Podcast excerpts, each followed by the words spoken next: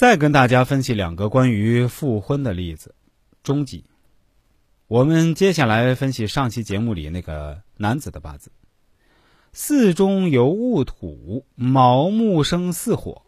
妻子和第二个男人在蛇年结婚，日主时干偏财，偏财下面做子水，说明日主后期接触女人都很漂亮，年龄都是比自己小。日主。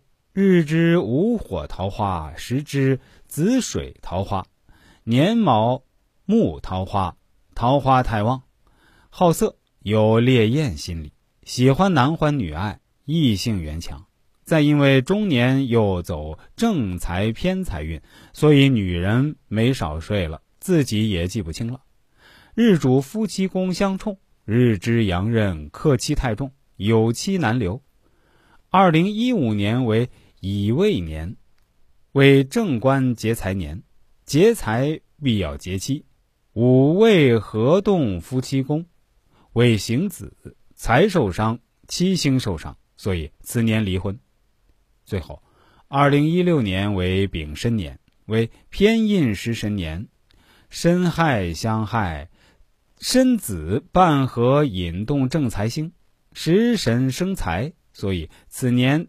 再次要婚动，时间阴历三四月、十月、十一月前后。今年申子半合引动正泽财星，申亥相害引动亥卯半合，引动癸水正财。正财代表原配妻子，所以今年又和原配联系到一起，想复婚。但是时之子水虽是正财。不是年支的癸水正财，年干癸水才是真正的原配，而时支正财只是再遇见的岁数小的女人。年干癸水没有直接引动，只是间接引动，所以不会复婚。